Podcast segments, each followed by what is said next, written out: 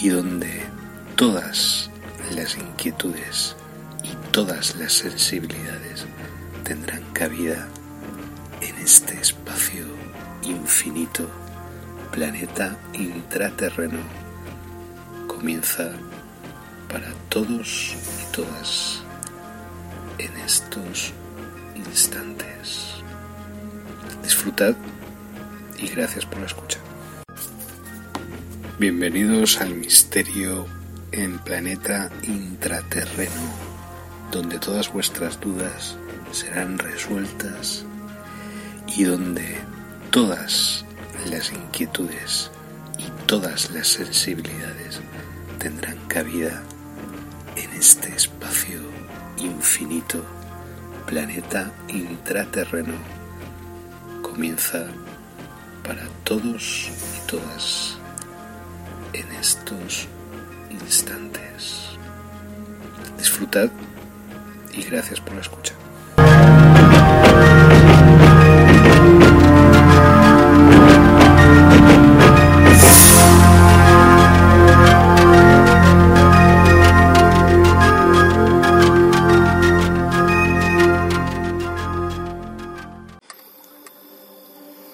Bueno, hola, ¿qué tal? ¿Cómo estáis? Aquí nos encontramos en plena noche. hola. Hace mucho tiempo eh, que no aparecía yo por aquí.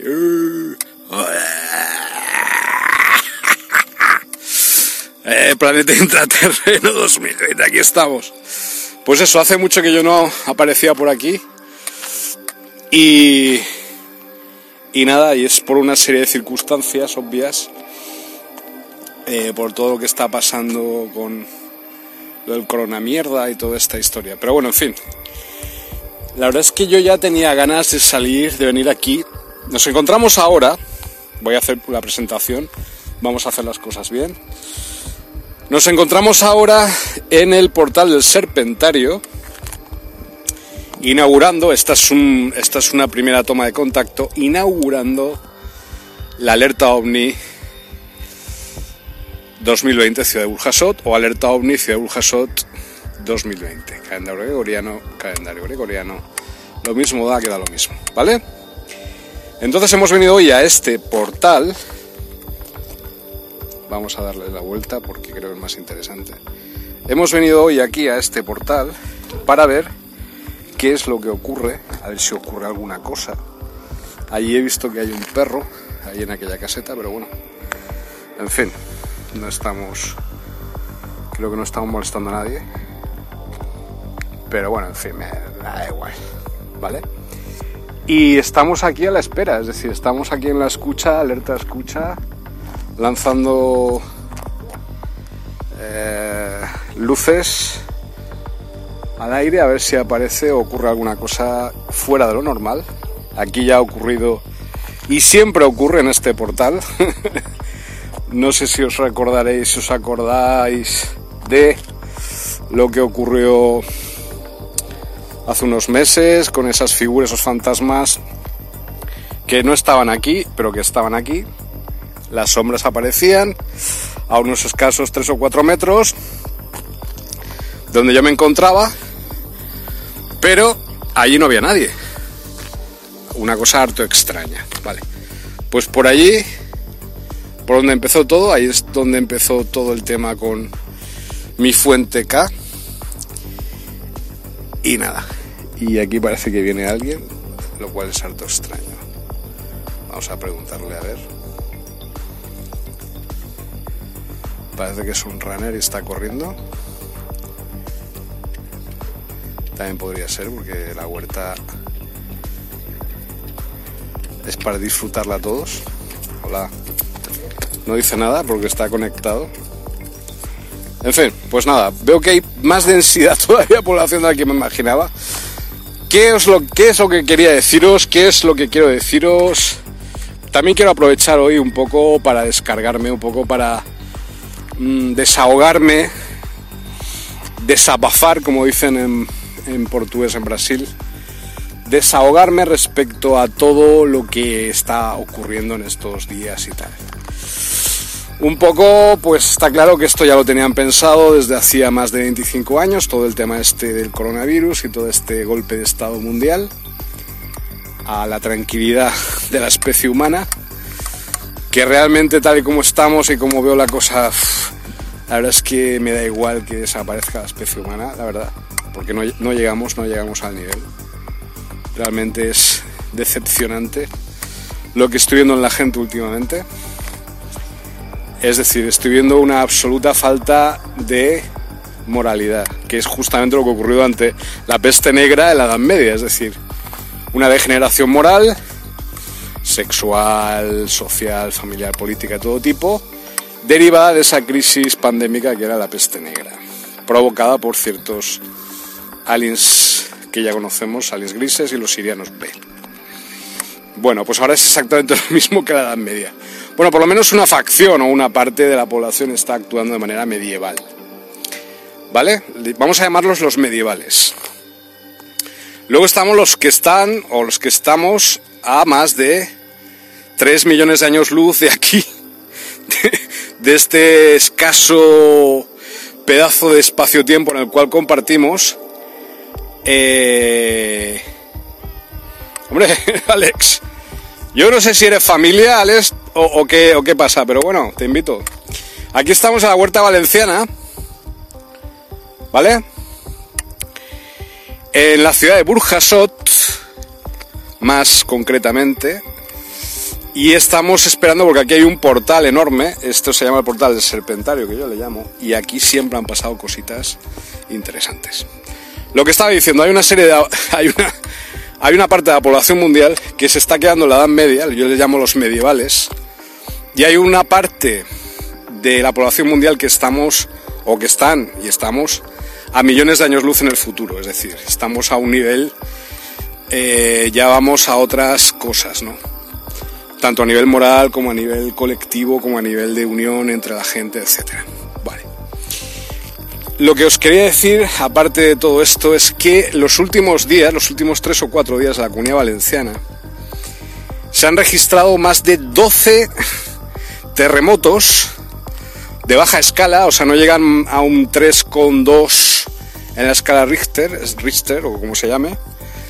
El máximo nivel de la escala Richter es, creo que es un 10, claro, pero creo que no se ha llegado nunca a, esa escala, porque sería que se, había, se habría quebrado en dos se habría roto en dos el planeta, pero la escala se ha llegado a una escala 8, una escala 9, ¿eh? en Japón y por allí. Bueno, pues aquí, en Valencia, más concretamente hubo tres focos principales, más a la vez, que está en la comarca de la Ribera, cerca de Alcira, eh, Tous, el pueblo de Tous, y otro pueblo, otra ciudad que se llama eh, Gabarda, ¿vale? Yo he triangulado estas tres posiciones, Tous, Gabarda, más a la vez, o mejor dicho, más a la vez, Gabarda y Tous, y he encontrado, a través del Google Earth, he encontrado una zona que es una especie de depresión, una especie de valle, que no aparece, no hay ninguna anotación cerca, es decir, no se dice si es una cantera, o si era una cantera, o si es una ex cantera, pero ahí parece como que han removido la tierra y han extraído cosas de la tierra y tal, pero es como un agujero. Es una especie de, semivalle, una especie de, hondonada, poco profunda, eso sí, no llegará a unos 7, 8, 9 metros de profundidad y unos, yo calculo unos 25 o 30 metros de, de longitud. Pero ese es el centro neurálgico, ese es el centro estratégico de esta triangulación que os acabo de decir. Es decir, que abajo, a unos 10 kilómetros de profundidad, es donde se produjo el epicentro del primer terremoto. ¿Vale? Que fue en Masalaves. El segundo terremoto que fue en Tous, no dice nada porque como está conectado, no dice nada. Hay uno que estar con el perro a estas horas. Pero ¿dónde van muchachos? Bueno, yo la verdad es que me podría decir lo mismo. bueno, pues eso, el segundo terremoto eh, ya no fue el epicentro a 10 kilómetros de profundidad, ¿vale? Sino que fue en la superficie.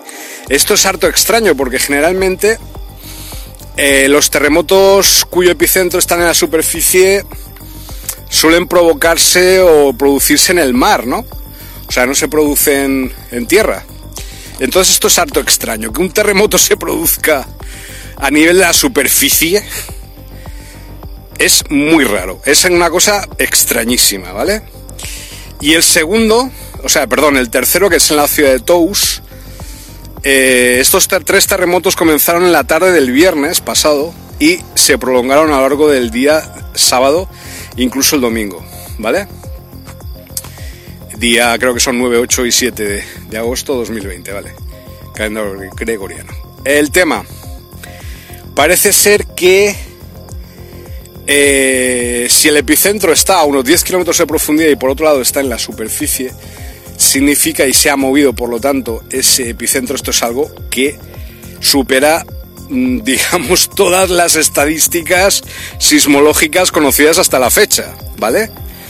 Por lo tanto, se trata de un fenómeno, mm, yo coloco la hipótesis, provocado artificialmente, ¿vale?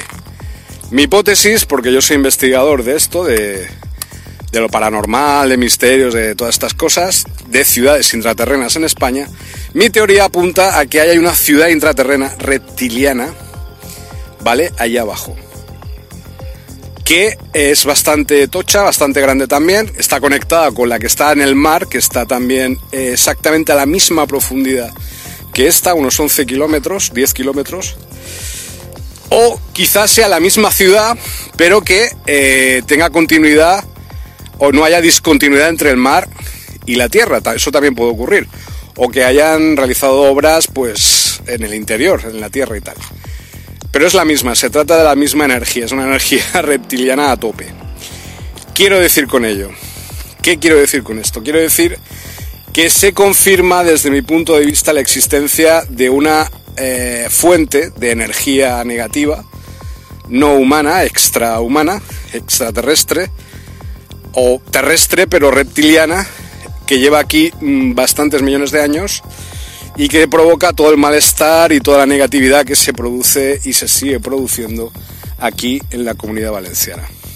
Esto es un hecho que yo que querría recalcar, digamos que es mi primicia o es mi propuesta o mi teoría pero eh, es una nueva ciudad, ¿vale? O digamos que es una ciudad concomitante, aledaña a esta ciudad submarina reptiliana enorme que hay a unos 11 kilómetros de profundidad y a unos 80 kilómetros al este de la bahía de Valencia. Eh, a mí lo que más me gusta de mi trabajo es precisamente estos momentos. A mí no me gusta estar delante de un ordenador viendo Google Earth y viendo Internet y tal, eh, ni yendo mis fuentes, al contrario que la mayoría de los ufólogos de España o de esta gente que se dedica a estas cosas. Por ahí hay una luz. Eso es que va a venir alguien por aquí cerca. Bueno, pues que fiesta, ¿no? Pues mi teoría, ah, o mi forma de trabajo, mejor dicho, al contrario que la mayoría de los ufólogos de este país, las fuentes, mis fuentes son directas, es decir, son la propia tierra. Es decir, yo hago trabajo de campo y haciendo el trabajo de campo, como estoy realizando ahora en estos momentos, la alerta OVNI Urjasot 2020, pues eh, es donde enfoco mi atención y de, donde saco todas mis fuentes, ¿no? más que de ver mapas en Google Earth y tal. Aunque el otro día un colega mío, un compañero de equipo, eh, al cual llamaré eh, e, e me señaló la entrada a la Tierra Hueca exactamente a las coordenadas que descubrió en Google Earth, que es exactamente la misma entrada que señalaban los nazis en, las fuentes que yo señalé en el trabajo que realicé sobre apuntes sobre la Tierra Hueca. Vosotros os metéis en Google Earth allí y hay un agujero enorme. Eh, no es el Polo Sur, ¿eh? es un agujero os metéis ahí y veréis que aparece de repente una luz verdosa, así espectral, una cosa súper extraña, que dice, ¿esta, ¿y esta fuente? ¿De dónde viene esta luz? Esta luz espectral verde. ¿Cuál es la fuente de esta luz espectral?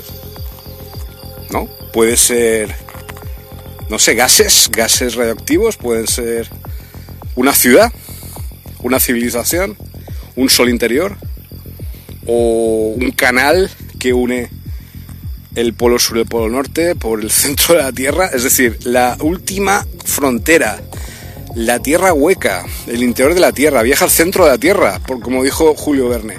Julio no dijo, Julio Verne no dijo viaje al interior de la Tierra.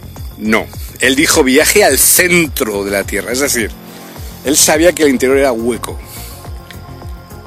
Entonces, por eso es la única profecía que no se ha cumplido, porque no existe interior de la Tierra, está hueco.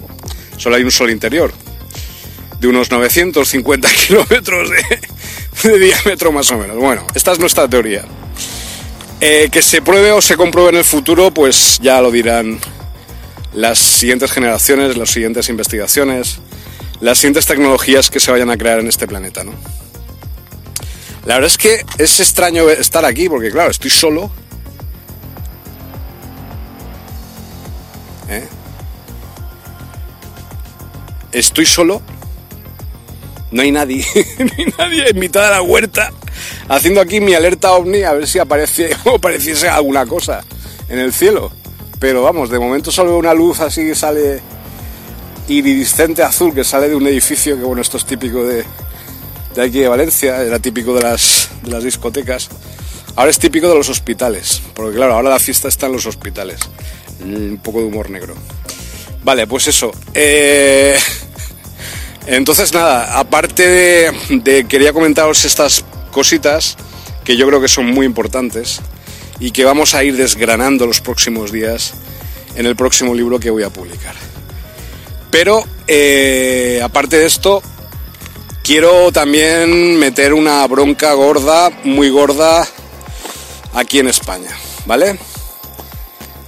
Eh, o sea, me, me ha vuelto a decepcionar España. España realmente está a un nivel muy subdesarrollado, muy bajo a todos los niveles. Yo no sé qué coño habrá hecho Rajoy durante estos años, pero se ha encargado de destruir la poca inteligencia que nos quedaba a los, españoles durante los últimos 25 años. O sea, es el, se, ha encargado de destruir todo lo que se intentó construir desde la, transición política para acá. Fue el, el hijo puta de Rajoy.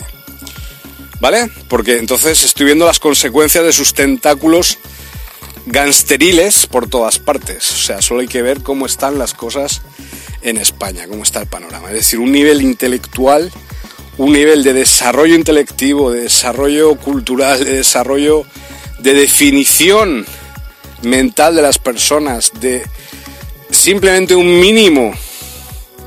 Yo ya no hablo a términos de niveles culturales, me parece que eso ya ha pasado. Creo que estamos hablando de nivel intelectual, nivel de capacidad de discurrir, de pensar por sí mismo. Bueno, pues está, está aquí en estos momentos en España, está a un nivel pues por debajo de Namibia o Mozambique. Y, y con todo el respeto a Namibia y Mozambique en África. ¿eh? España está ahora a los niveles más bajos, yo diría que incluso de los intraterrenos, incluso de las ciudades intraterrenas, ¿vale? Eh, la prueba de todo esto es la absoluta falta de moralidad por parte de toda la gentuza que se dedica al tema del misterio en España desde los grandes, entre comillas, como los frikis que andan por los podcasts y andan por los grupos y tal, que ahí es donde está la auténtica basura, ¿vale? Porque esa gentuza lo que se dedica es a manipular, a conseguir información valiosa o no valiosa, pero la que ellos consideran de cualquier tipo y colocarla en sus podcasts, colocarla en sus blogs, colocarla en sus televisiones locales, colocarla en sus eh, mierda de programas de radio, etcétera. Eh, y son ellos los que realmente están haciendo el trabajo de zapa de los grandes, de las élites, a los cuales ellos dicen que eh, pretenden, pretenden quitar de ahí, de, esa élite o de esa cumbre en la cual se encuentran intelectual a nivel de ufología en España, los cuatro dioses que hay. Bueno, pues viendo el nivel que hay aquí en España, realmente no es que yo no sea, yo no soy un gran seguidor de Iker Jiménez y tampoco de Javier Sierra ni Jarro ni nadie de estos, pero al menos son los únicos que bueno se toman un poco en serio estos temas ¿eh? y que al menos pues hacen un, un pequeño, no digo un grande, pero un pequeño esfuerzo para que estos temas salgan a la luz y sean un poco digeribles para el resto de la población. Aparte que el resto de la población, como os digo, está a un nivel de majadero profundo, ¿no? La mayoría. Eso lo digo por el aspecto, el otro día estuve aquí, cuando fue hace dos días aquí en, en un bar al que al solía ir, en, en Godella, y realmente he visto, he visto cosas espeluznantes en mi vida, pero lo que viene es a llevar, o sea, se me cayó el alma a los pies, realmente. Lo que vi, la gente, la, la actitud absolutamente depravada, la falta absoluta de moralidad y siempre en contra de todo aquello Sí, veía uno que tenía una cerveza en la mano con los ojos vacíos. Parecía una vaca con una cerveza en la mano. Realmente no era humano ya. Era una especie de animal. ¿eh? Era una cosa realmente espeluznante. Repugnante y deleznable. Entonces me fui de allí. Me fui de allí porque realmente no... Yo no formo parte de eso. Y nunca formaré parte de esas kermeses medievales, ¿no? Quiero decir, los, los enteógenos brujeriles pues no, no me suelen gustar mucho. No me gusta la belladona, no me gusta uh, el beleño, no me gusta la mandrágora, no me gusta usar ese tipo de drogas, digamos, disociativas, ¿no? Y eso se ha quedado en los genes de esta zona del Mediterráneo, ¿no? De alguna manera. Y se, y se representa medievalmente en los rostros de la gente a través de esta neopeste negra que estamos reviviendo. Es como un revival de la Edad Media. Es como si el siglo XIV estuviera otra vez con nosotros aquí. Las danzas de la muerte, la gente absolutamente enloquecida, simplemente divertirse por divertirse, pero sin ningún tipo de finalidad mm, o propósito mayor. Simplemente es una absoluta... Eh, es un, es un hedonismo autodestructivo. Es esto es una cosa que yo ya venía analizando aquí en España, pero que ya confirmo. El hedonismo autodestructivo. Es decir, tú puedes tener un hedonismo sano, un hedonismo, coño, forma parte de la vida. Estamos vivos, hay que disfrutar de la vida. Obviamente, y con otros, y con otras personas y tal. Pero el hedonismo autodestructivo ya es una cosa absolutamente extraterrestre. Es decir, es una cosa absolutamente que no tiene nada que ver con el tema de lo sano. Tiene que ver más bien con el control, con el dominio, con los reptilianos, el reptilianismo, con los draconianos, con todo esto, con las inteligencias artificiales extraterrestres ancestrales, bueno, etcétera. Luego, el tema de la trazabilidad epidemiológica, volvemos a repetir, y el tema de los brotes es obvio que ha sido diagnosticado, o fue diagnosticado y fue promovido y ha sido eh, de alguna manera diseñada esa trazabilidad epidemiológica de los nuevos brotes que están surgiendo en todo el territorio peninsular desde una inteligencia artificial. Porque se nota la forma, pues ahora 10 en la Puebla, la, Puebla de Don Fadrique, ahí en Granada, por ejemplo, como esta mañana, ¿no? 12. Pero qué coño si hay la Puebla de Don Fadrique está perdida de la mano de Dios. Bueno, sí, es un enlace entre la Castilla-La Mancha, Murcia y tal, y Andalucía y Granada, ¿no? La provincia de Granada, pero es que ni siquiera, o sea, ni siquiera, o sea, las inteligencias artificiales o los, o los neobots que yo llamo, ni siquiera eh, neobots extraterrestres, ¿vale? Porque no son de este planeta.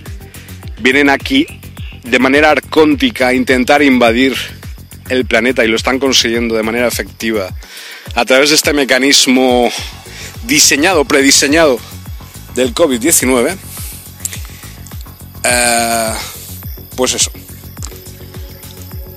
Y bueno, ya estoy viendo de todo, estoy viendo de todo.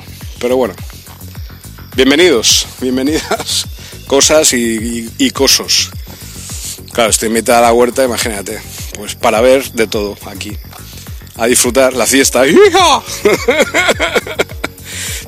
Imaginaos lo loco que estoy. O sea, me he venido aquí solo en mitad de la noche a ver si aparece algo, alguien. Mira, vamos a dejar la linterna esta, que esta era de mi abuelo, mi abuelo Pedro.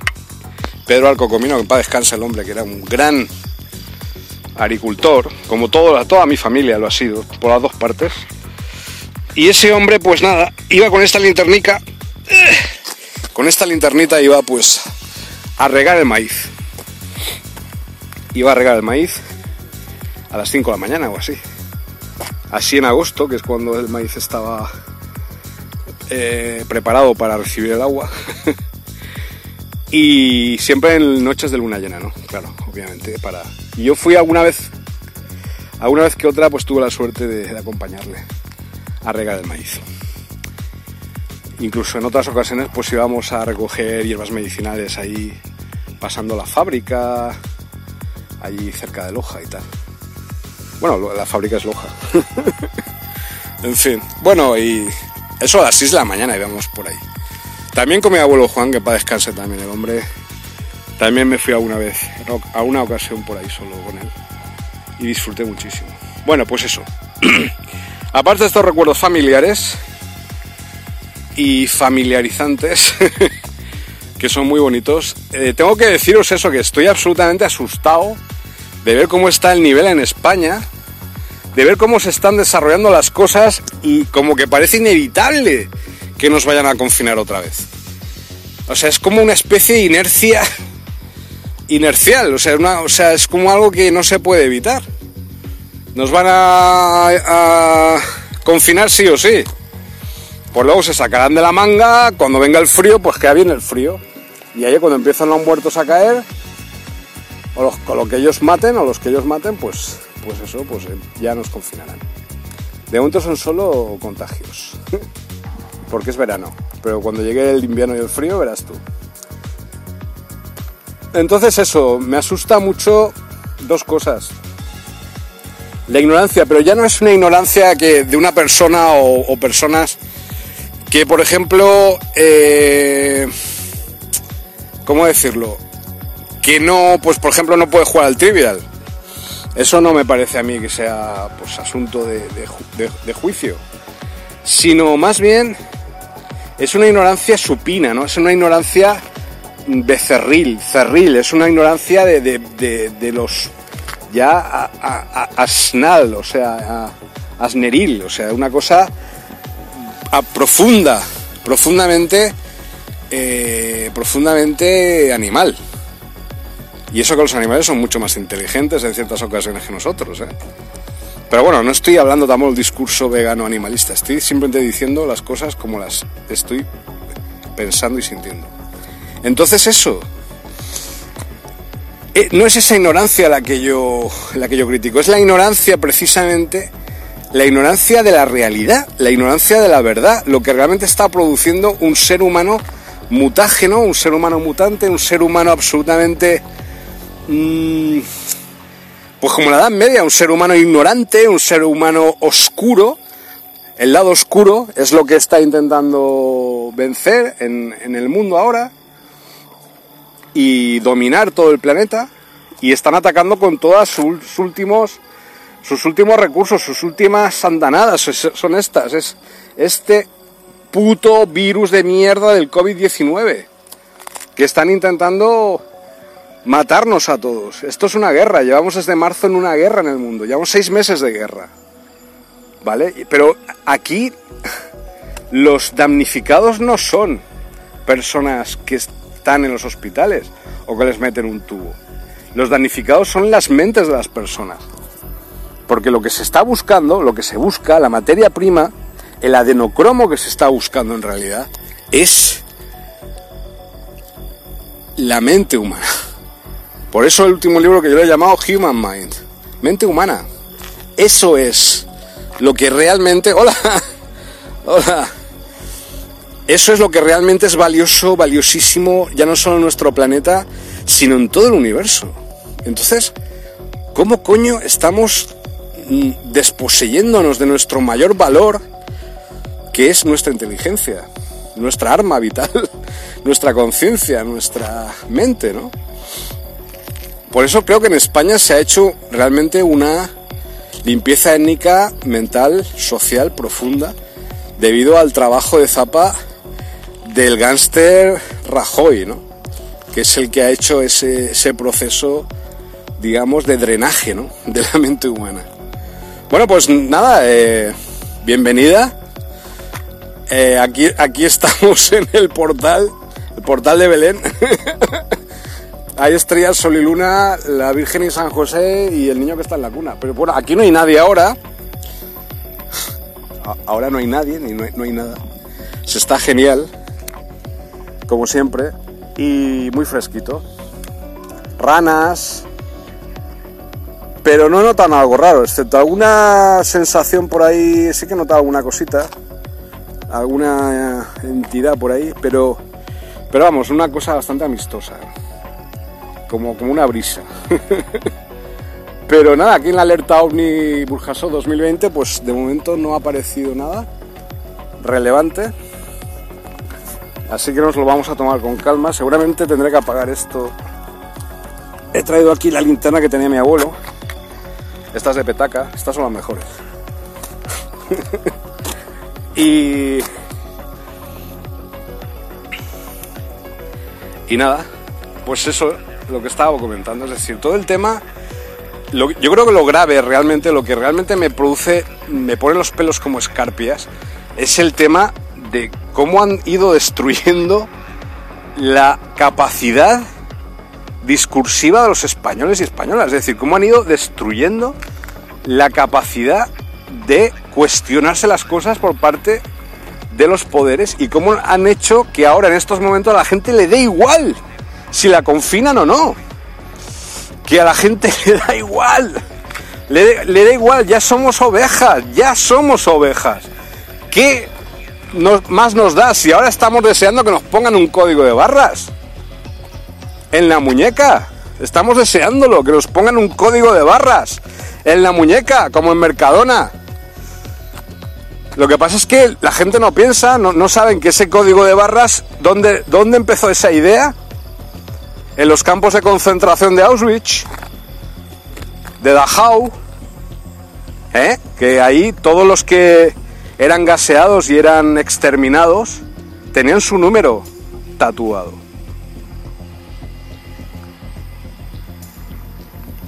Esto es una operación nazi, lo que estamos viviendo.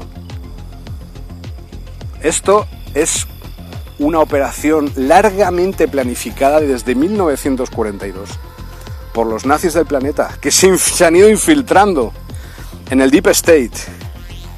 No, el Deep State no son globalistas, como dicen algunos mierdas en algunos podcasts y tal. Podcasts de Vox y gente de Vox infiltrada en podcast de misterio. ¿Eh? Toda esa chusma, toda esa gentuza, lo que está intentando es desprestigiar el tema del misterio y de la investigación. ¿Por qué? Para precisamente colocar como enemigos a aquellos que intentan crear una sociedad social en el que todos seamos iguales, algo socialista. ¿Vale? Y bueno, saludos a todos los que me están viendo. Uno en Argentina y, luego pues mm, mi amor allí también está viéndome. pues eso, no son los globalistas, no son solamente, porque también son ellos, claro, obviamente. No son solamente los, los globalistas, pero si analizas bien, los globalistas tienen su génesis en Hitler. Los globalistas tienen su génesis en los nazis. Entonces, toda la gentuza de la chusma de Vox que se ha ido infiltrando en todos estos temas de conspiración, ¿vale? Durante estos años en España, ahora se han hecho dueños de todo ese sector de pensamiento. Obviamente, lógicamente, los de izquierdas muchas veces miran hacia otro lado cuando hay gente que se dedica a las conspiraciones. Pero no porque no estemos interesados y precisamente o huyamos de las conspiraciones y del núcleo de las conspiraciones, sino porque está lleno de gentuza que intoxica con desinformación. El otro día, por ejemplo, una persona que no voy a decir el nombre, voy a poner las iniciales SA, ¿vale? Esa persona me invitó a un programa que tiene en YouTube.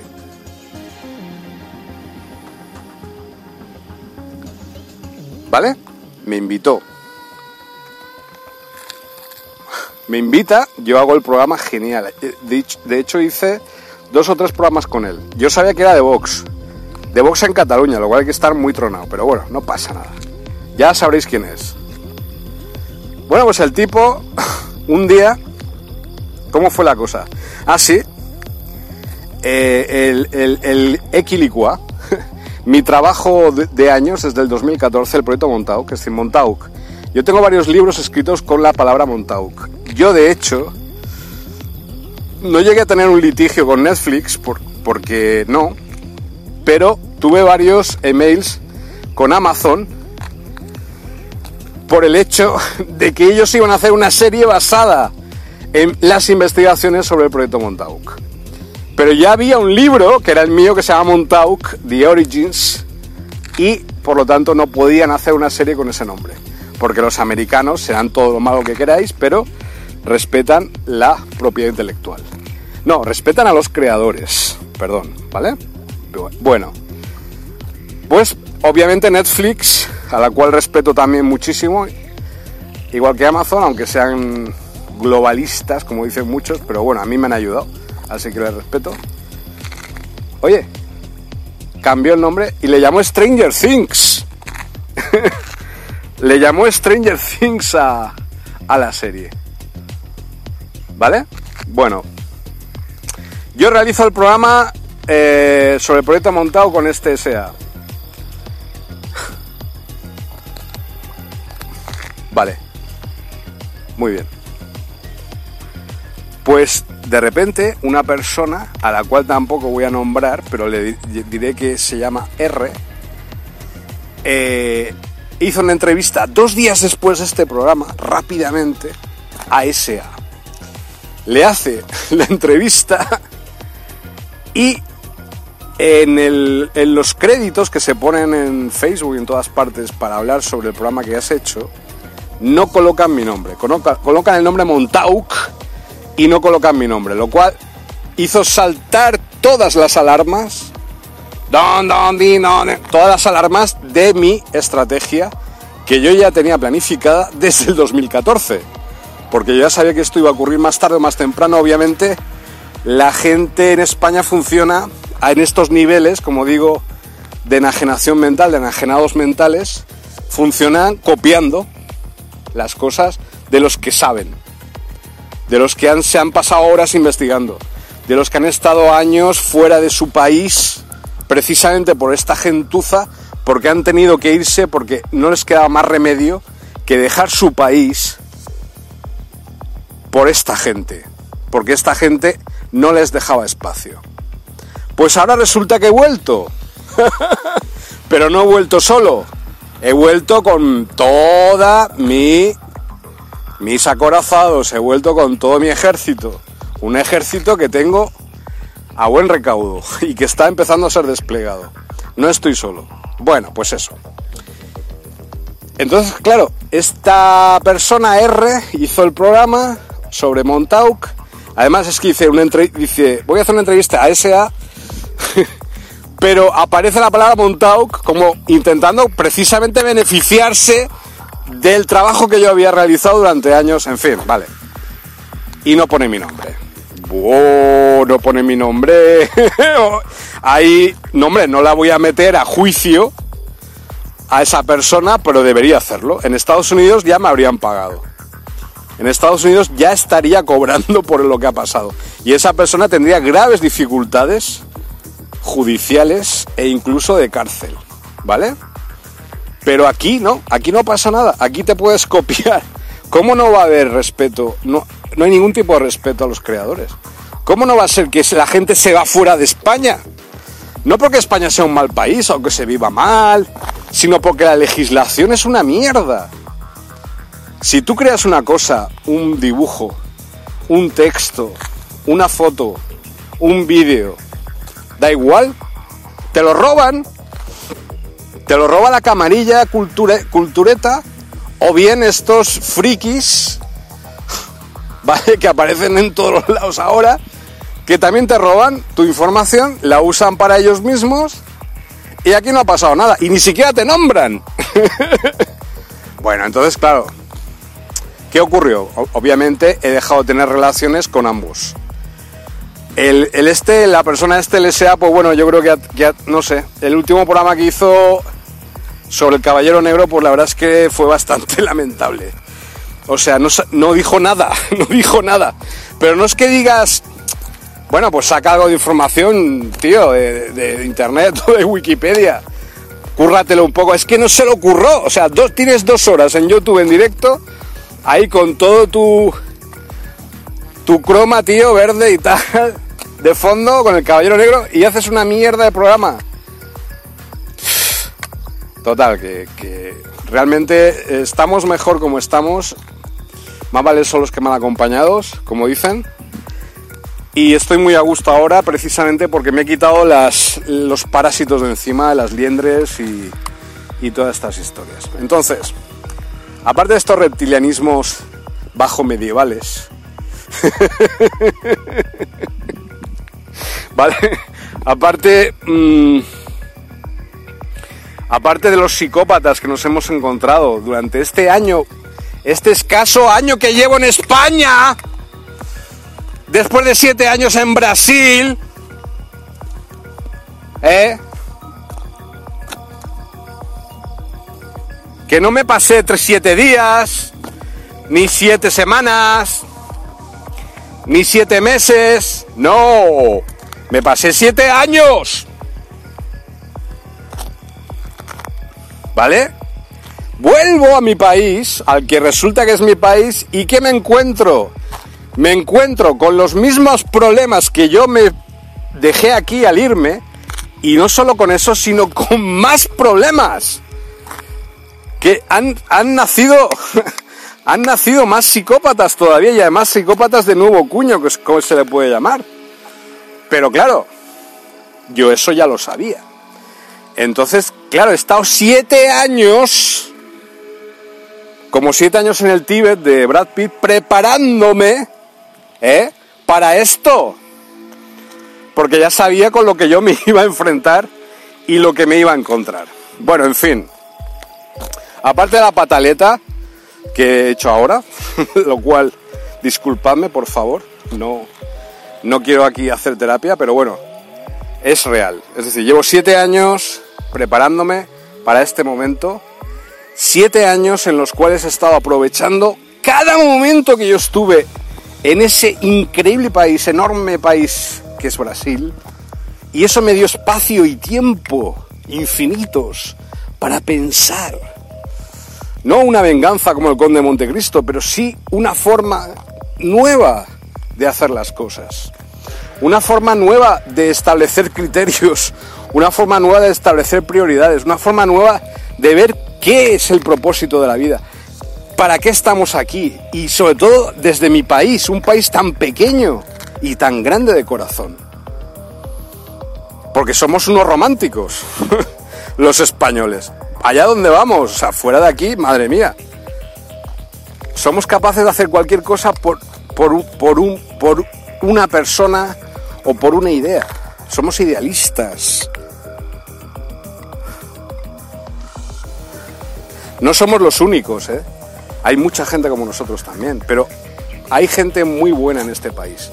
Entonces por esa gente estoy aquí ahora. Y por la gente buena del mundo y por la gente buena del universo. Porque merecéis la pena, merece la pena luchar por vosotros un día más. A pesar de que la basura humana es tan basura ya que está rezumando, vosotros sois las luces de la humanidad. Sois la esperanza de todo el universo. Vosotros sois la humanidad, por la cual merece la pena dejar la vida. Sea donde sea, en Aldebarán, en Altair, en Brasil, en Marte, aquí donde sea, bajo tierra, las ciudades intraterrenas, da igual. Pero por vosotros vale la pena todo. Vale la pena luchar, vale la pena existir, subsistir, sufrir, padecer, dejar la vida. Porque en el futuro, esas personas recogerán nuestro testigo y seguirán la lucha. La lucha nunca acaba. Nunca. Y nosotros no nos vamos a rendir. Nunca. Nunca nos vamos a rendir. Nunca. ¿Vale? Y eso es el motivo por el cual estoy esta noche aquí solo, berreando como una oveja, gritando al cosmos que estoy aquí y que no me he rendido.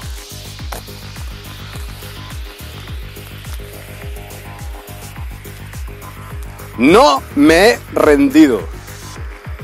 Y eso que han hecho conmigo de todo, lo han intentado. Silenciarme, arrinconarme, de todo. ¿Sabéis lo que me pasa por las noches? ¿Sabéis en qué posición tengo las manos cuando duermo por las noches? Eso me lo, ha dicho una persona muy allegada a mí. ¿Sabéis por qué tengo esa posición de las manos? Como si me las hubieran atado. Porque me las ataron. ¿Sabéis lo que significa eso? Yo no soy mújica, ¿eh? No soy... No pasé 12 años en el corredor de la muerte, ¿vale? Pero sé lo que es... Sé lo que es forzar físicamente a una persona en contra de su voluntad. Que te lo hagan. ¿Vale? En mi país. Por eso me tienen miedo. Por eso pensaban que yo me iba a morir o que me iban a dar un cerrojazo ahí por Brasil, me iban a pegar un disparo en la cabeza. Cualquier traficante de 14 años de mierda que iba por las calles de cualquier suburbio del sur de Brasil. Pues no, estoy aquí.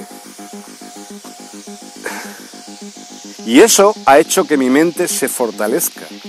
Eso, esas experiencias han hecho que mi mente ya no sea mi mente, ya no es fuerte, es mi mente es un arma.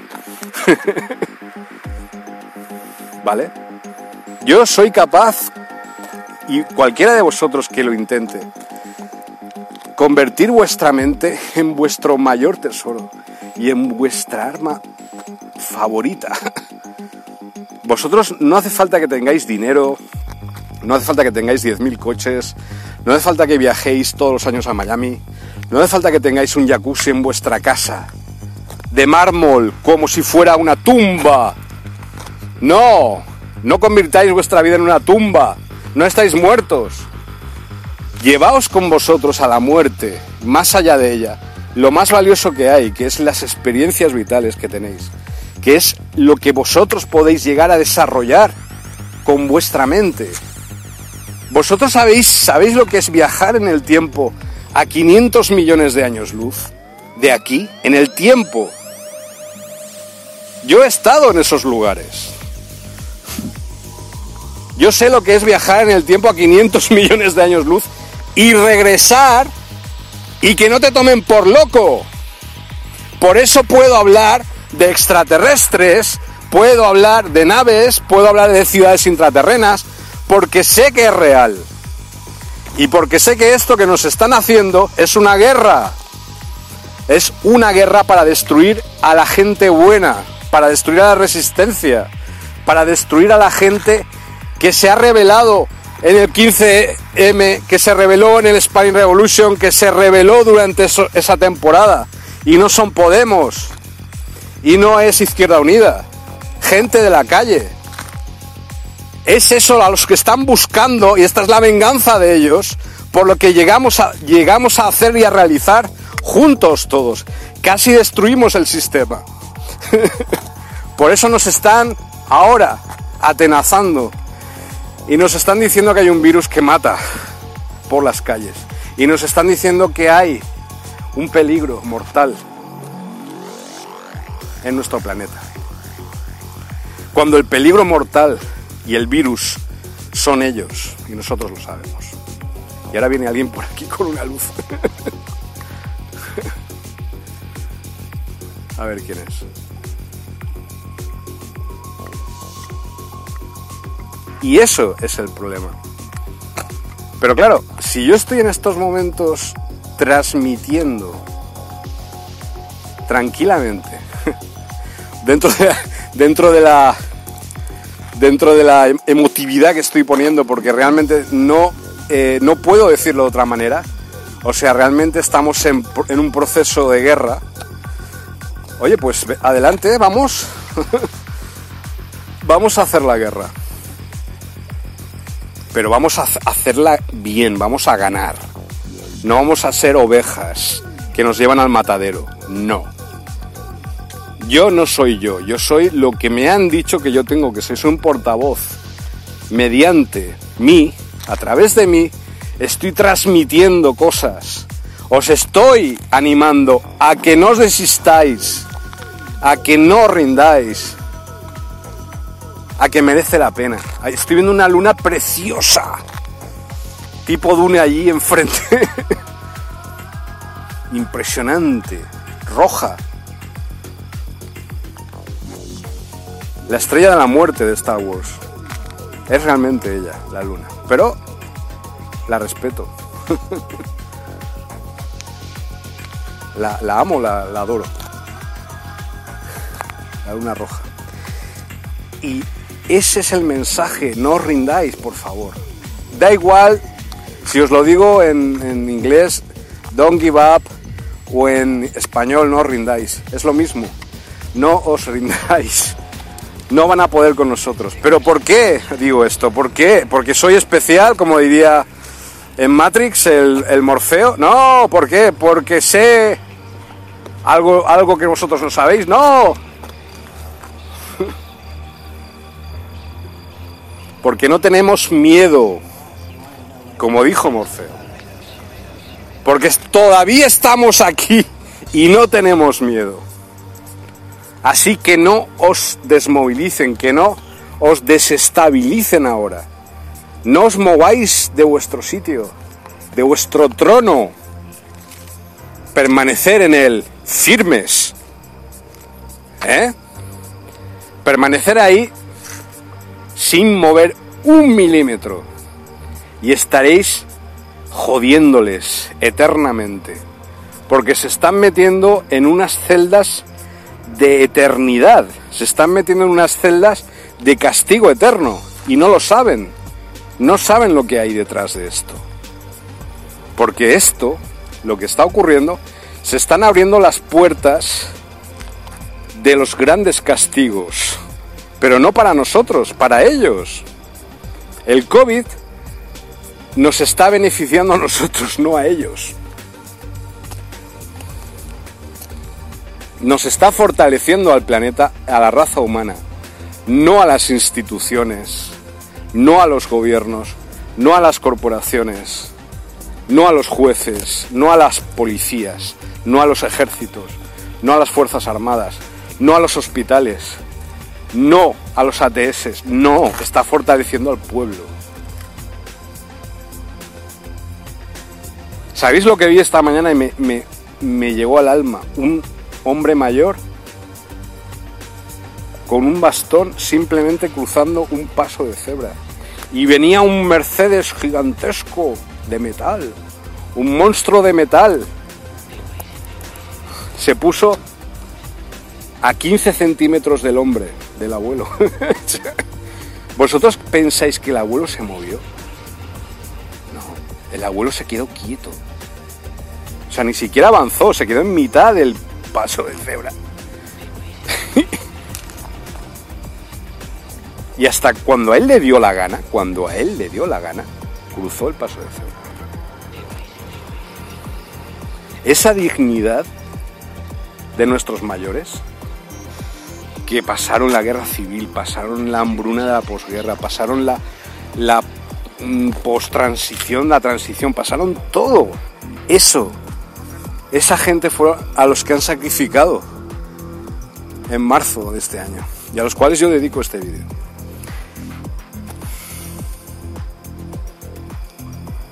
Esos mayores, esos fueron valientes, esos eran valientes.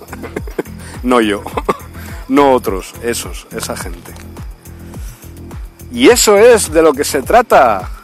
No se trata de ser más listo ni ser más guapo ni tener más podcasts que nadie, ni tener más audios que nadie, ni tener mm, temas más interesantes que nadie. No se trata de eso. No se trata de tener más libros. No. Se trata de hacer las cosas desde el corazón. Y se trata de ser honestos. se trata de honestidad. Vale. ¿Qué es lo que falta en estos momentos? ¿Qué es lo que ha faltado en los políticos?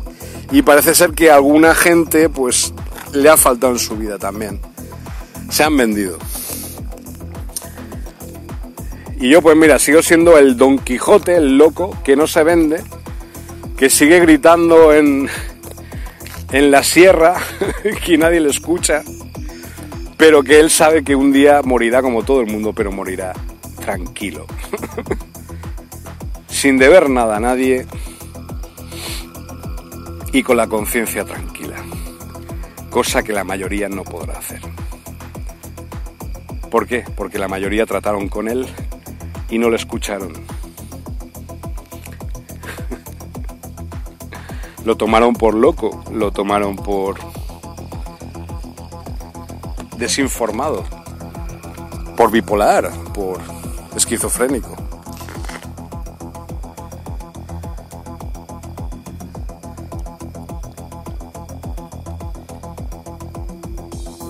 La esquizofrenia está en la sociedad. ¿Sabéis dónde ha habido más casos de esquizofrenia a lo largo de la historia humana? La guerra del Vietnam. la guerra del Vietnam, donde más casos de esquizofrenia se registraron. Y no en las tropas vietnamitas, no, en los americanos. ¿Por qué? Porque los vietnamitas hicieron guerra mental. Ah, ¿os gustan las drogas? Vale, tenemos una cosita que se llama heroína.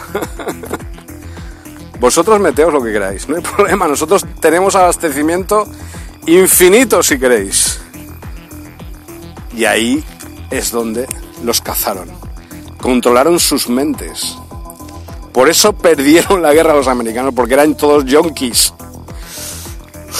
Porque seguían las órdenes mentales telepáticas de Ho Chi Minh. del Vietcong. Por eso perdió Estados Unidos la guerra del Vietnam. Y por eso van a perder esta guerra también.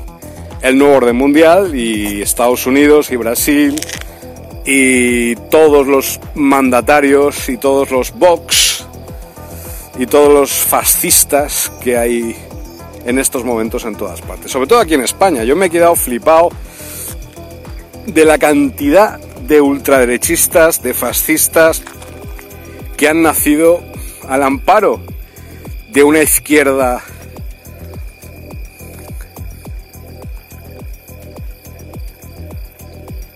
pactista. ¿Qué es lo que querían esa izquierda? Que llegaran los de Vox y existieran. ¿Qué es lo que yo intenté evitar desde que yo era pequeño? Que jamás volvieran los de Fuerza Nueva a España. Blas Piñar, la gente no conoció a Blas Piñar. o Inestrillas. ¿Qué me van a contar? ¿Eh? Y ahora se golpean el pecho como españoles. ¿Eh? Son más españoles que nadie. y se ponen la banderita en todas partes. Cuando son una pandilla de gilipollas y una pandilla de freaks bueno, voy a dejar el tema político porque creo que ya ha quedado bastante claro, ¿vale? Pero lo que está viendo ahora, lo que está ocurriendo, es ¿por qué no puedo salir a la calle con mi camiseta de, eh, la hoz y el martillo? ¿Por qué no puedo salir a la calle con mi camiseta comunista? Todavía.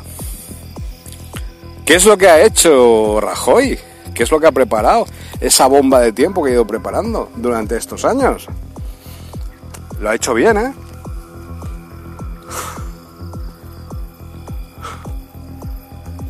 ¿Qué es lo que va a pasar en septiembre? Dos cosas. Primero, el, el Abascal parece que quiere hacer una moción de censura ¿eh? al gobierno de Sánchez. Y segundo, se van a aprobar los presupuestos más revolucionarios de la historia, que ya no son los presupuestos del PP, van a ser otros presupuestos. Entonces, si juntáis estas dos noticias, veréis y analizaréis por qué está pasando lo que está pasando. Y veréis que han lanzado todas las andanadas y todo su poder los de la ultraderecha a través de todos sus apéndices para controlarlo todo antes de que llegue septiembre. Y si nos tienen que confinar a todos para ellos lograr sus objetivos de poder, lo harán. Lo harán. ¿Vale? Porque esto no se trata solo de, ovnis, de ufología, de salón. Esto es trabajo de campo. Pero tampoco soy ciego y veo las cosas. Tonto no soy. Así que no me toméis por tonto. No me tomen por tonto. ¿Vale? Yo sé muy bien quién soy. Sé muy bien a dónde puedo llegar. Y sé muy bien que me tienen miedo por eso. Porque conozco la información, conozco el síndrome, conozco la enfermedad y conozco la cura. Por eso me tienen miedo. Tanto unos como otros. Porque yo no solamente hablo de ovnis o hablo de extraterrestres o hablo de ciudades intraterrenas. Como un hobby. Cuando estoy hablando de estas cosas, estoy transmitiendo informaciones que ciertas personas decodifican. Y las personas que decodifican saben de lo que estoy hablando. Pero hay momentos como este, como la alerta ovni, la cual puedo decir lo que me salga del rabo, lo que me dé la gana. Incluso deciros esto, no pasa nada. No pasa nada. Porque estoy en alerta ovni. Porque yo también sé decodificar a mis enemigos y a mis amigos. Analizar lo siguiente, alerta OVNI, las dos palabras, alerta. ¿En qué estado hemos estado durante muchos meses? En estado de alerta, vale. Eh, y unirlo a la palabra ovni, hostia, ovni. Objeto volante no identificado, hostia. Juntar las dos cosas. Alerta ante un objeto volante no identificado. o no. Puede ser objeto volante no identificado que destapa la alerta.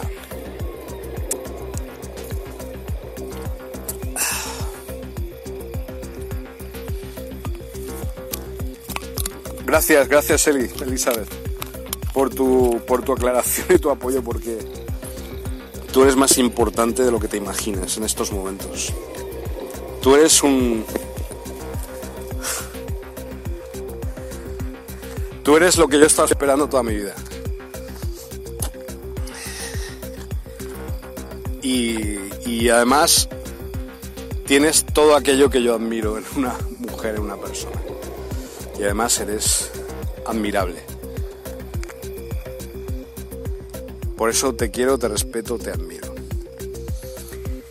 Y por eso estoy aquí ahora, estoy súper a gusto ahora. Después de desfogarme, de verdad, disculparme Voy a mantener esto, lo necesito, voy a mantener esto un poco en silencio, unos instantes, necesito estar en silencio, ¿vale? Porque me he desahogado, me he desahogado, ¿vale? Y ahora volveré, ¿vale? Voy a dejar esto conectado, no, no voy a apagarlo. Pero necesito este pequeño tiempo para mí, ¿vale? Pequeño espacio para mí, gracias. Lo necesito.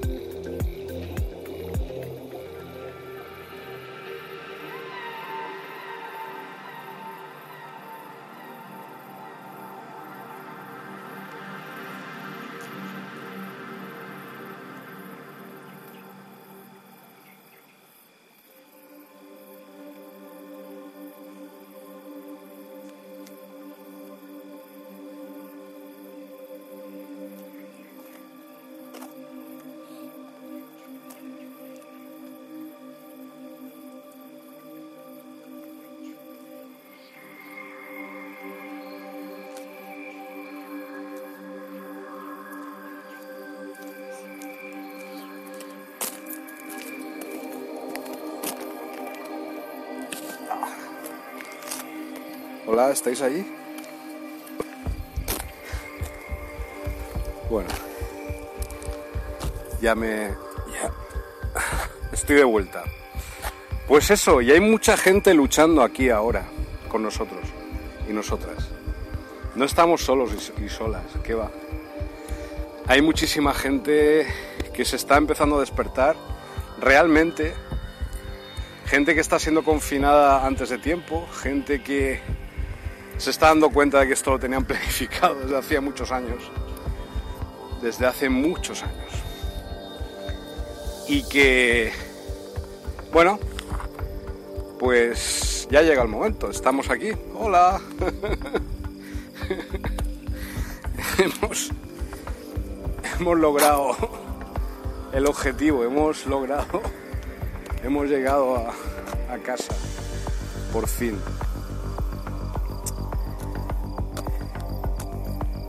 ¿Y ahora qué? Me preguntaréis. Me pregunto yo a mí mismo. ¿Ahora qué vamos a hacer? Bueno, pues estoy aquí en el, en el, en la alerta OVNI a ver si pasa algo, pero de momento, bueno, el cielo está bastante... Hay bastantes nubes, pero no son nubes de estas bien formadas, sino es más bien una neblecilla, es una especie de nubes poco compactas.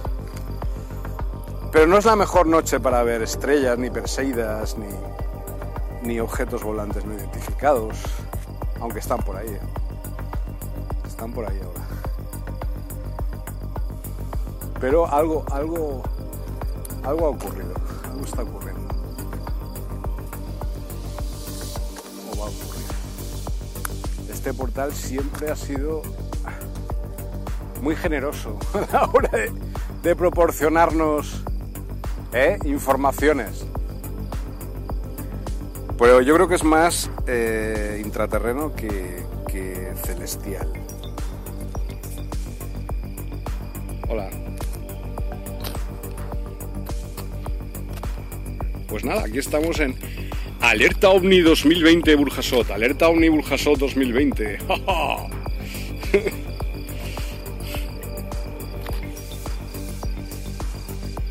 Hola.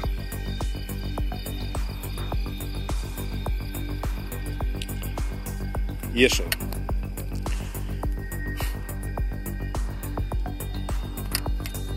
Vamos a hacer, vamos a recorrer un poco esto.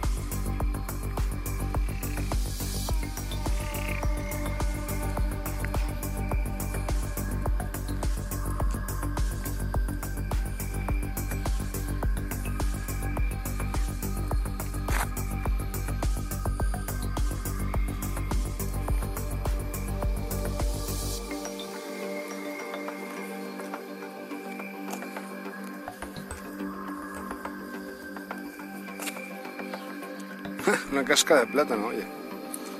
La última trampa. Yo es que tengo una manía mental y es cuando veo una casca de plátano es porque creo que está ahí para que alguien la se tropiece y caiga. Es una trampa. Es como un símbolo de una trampa que ha sido localizada. ¡Hola! ¡Has vuelto! ¡Wow! ¡Hostia, hostia, que me caigo! Buah, casi me rompo el tobillo ahí, me cago en la hostia. Joder. Pues nada, aquí en, en la huertecica me encanta escuchar a las ranas, oye. Aquí, mira, me voy a traer, la próxima vez me voy a traer aquí una silla estas de, de playa, de camping, el té y, y una radio de esas de, ¿sabes? De, pilas, de esas de, de, toda la vida. Hostia, es que, claro. Vamos a, vamos a hacer una cosa y quiero. A ver si estáis ahí o los que estáis ahí o estáis ahí vosotras, vosotros, etcétera. Quiero que os hagáis visibles. Voy a hacer una cosa, ¿vale? Voy a apagar ahora el directo y voy a volverlo a encender dentro de, no sé, dos horas o tres horas en este mismo sitio, ¿vale? Porque a lo mejor cambia la cosa y sí que podemos encontrar algún vestigio o yo qué sé, quién sabe, alguna pista o algo, ¿vale? Decidme si dos sillas. sí. Eh, perdona. Dos sillas y el sofá. aquí.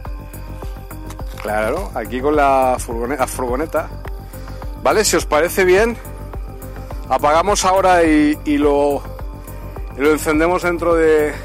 A ver. A ver cuánta batería me queda, a ver. Me queda un 13% de batería. Hostia. No me queda mucha.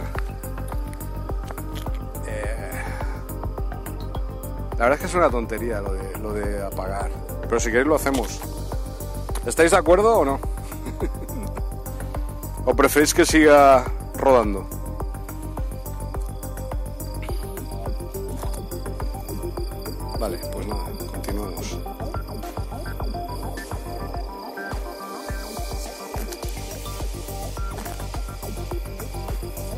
Vamos a, vamos a ir por aquí.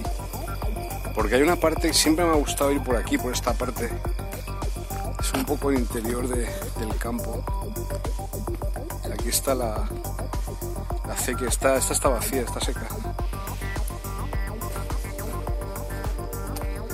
Me encanta mi trabajo. O sea, si yo tuviera dinero y tuviera financiación y alguien tuviera 26.000 euros para meterme en mi cuenta, lo invertiría todo para hacer pues expediciones tipo Félix Rodríguez de la Fuente, intraterrenas, y visitar pues Cantabria, Guadalajara, Teruel, Cuenca, Granada, el interior, las montañas, Valencia,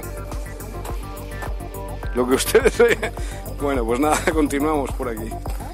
Entonces, si hay alguien, algún financia, algún banco por ahí oculto o algún o algún inversor, algún mecenas, mejor dicho, es bienvenido, ¿eh? es muy bienvenido. Porque estamos a dos velas, macho. Pero bueno, aquí continuamos. Allí, de hecho, en esa casa de allí al fondo, es donde está una parte del túnel me enseñó el hijo de Paco Roche, el hijo del dueño de Mercadona, que vive allí, en la alquería del Pi. Me enseñó una habitación y en esta habitación estaba totalmente llena de piedras, de escombros y tal. Él dice que es porque se había caído la torre. No me creo nada. Eso lo han, tapado ellos a propósito. Eh, se había caído la torre y que, pero es un agujeraco así de 5 metros de, de, ancho y 3 metros de alto, es un agujeraco inmenso y recorre toda la huerta por debajo hasta llegar a la iglesia de San Miguel, que está ahí, aquí a plena vista, pues diría pues a unos 500 metros, ¿vale? Es decir, y esto es del siglo XIII, que un, un moro, un bereber, pues parece que lo hizo y tal. Pero estoy convencido de que el moro, el bereber, no lo hizo él, sino que reutilizó este túnel viejo, antiguo, ancestral, y lo bautizó para su propia... Hostia, ahora me he perdido. Hostia, ¿dónde estoy? ¿Qué he hecho? Ah, está ya la carretera, sí. Vale. Dios, si me pierdo aquí. No sé, a lo mejor acabo en... A saber dónde acabo esta noche. Pues nada, eso. Y... Y entonces este túnel recorre toda... Toda la... recorre toda... Toda la huerta. recorre... No, no, ya, ya me he encontrado, ya me he encontrado. Recorre toda la huerta lo, coño, lo que pasa es que parecen las mismas casas, ¿Sabes? Me había perdido en un campo, dos campos, tres campos, lere, lere, y nada. Pero ya, ya he encontrado la carretera. Vale.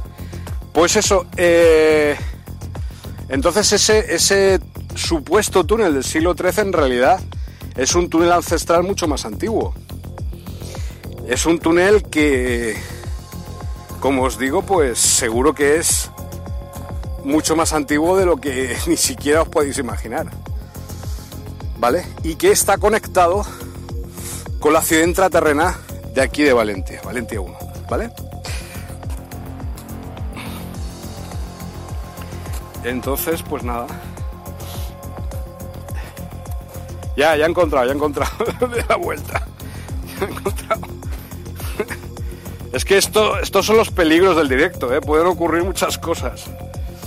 Imagínate que me meto una leche aquí, en mitad, en mitad, en mitad de la acequia. Claro, el problema de los investigadores como yo es que no tenemos seguro. Como no sea travel seguros y tal, no hay seguro para nosotros. O sea, lo que hacemos, no hay ninguna empresa de seguros que quiera hacernos el seguro. ¿Por qué será? Bueno, en fin. Eh, eh, pues eso. Ya, ya. Ya he vuelto al portal. Hostia, se nota, ¿eh? La energía. En cuanto me alejo del portal y vuelvo a, vuelvo a él, ¿eh? Entonces aquí es un vórtice de energías. Yo calculo que es porque hay... Se cruzan varias líneas ley aquí, líneas geomagnéticas de la Tierra, las líneas dragón que decían los taoístas chinos, y que aquí es donde se genera el portal de manera natural. Pero que a través de ciertas tecnologías, por supuesto cuando hablo de tecnologías no estoy hablando de smartphones, estoy hablando de tecnologías mmm, transparentes, invisibles, que nosotros mal denominaríamos espiritualidad, ¿vale? Pero los lemurianos, si estuvieran aquí ahora, os podrían dar una lección muy clara acerca de qué es realmente la espiritualidad. Ellos os podrían señalar por qué utilizaban piedras, por qué utilizaban ciertas piedras, por qué usaban esas tecnologías.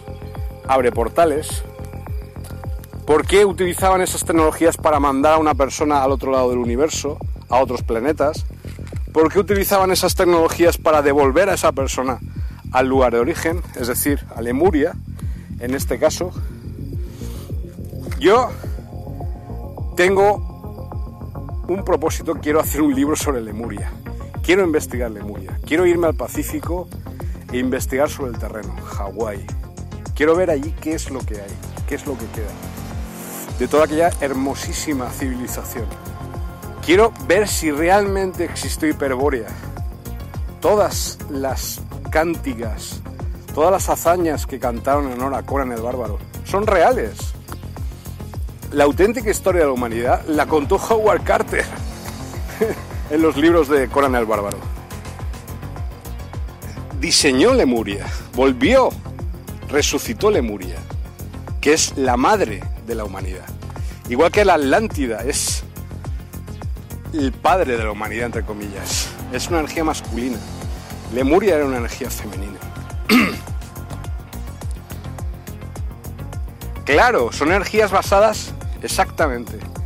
Exactamente, es eso. Las tecnologías que ahora tenemos en nuestras manos son tecnologías alien, son tecnologías extraterrestres, son tecnologías que no son, no, no siguen la energía natural. Son artificiales, pero doblemente artificiales.